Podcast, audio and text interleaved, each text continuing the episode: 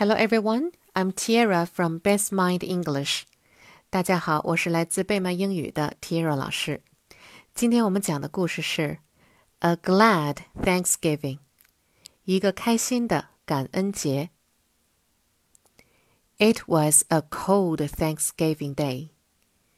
Big turkey and gray goose were in the hen house. All the chickens were there too.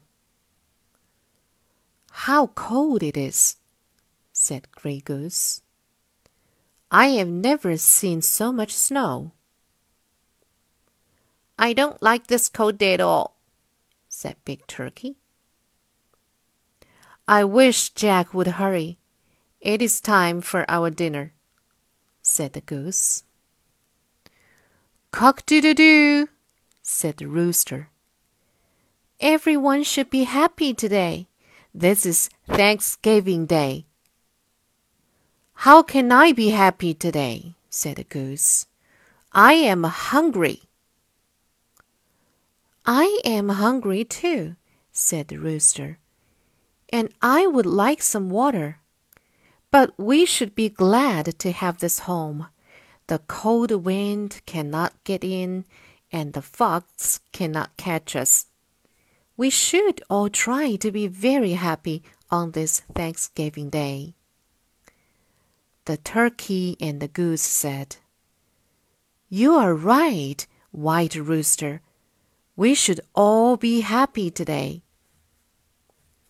White Rooster said, Then let us sing a Thanksgiving song. So they all began to sing.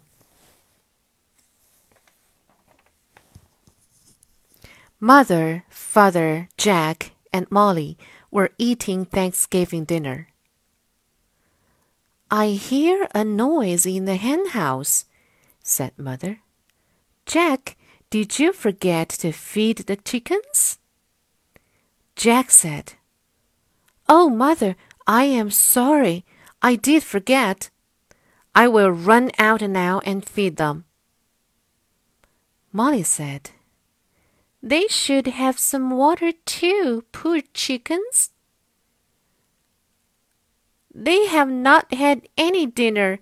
Come, Jack, let us hurry. Big Turkey saw them coming. Here come the children, he said.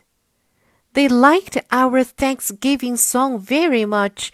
Now they are going to give us a Thanksgiving dinner.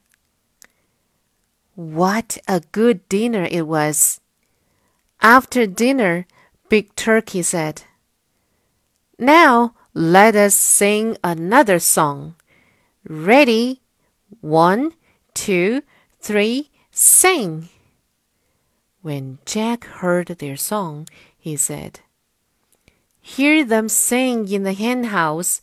They like Thanksgiving Day too.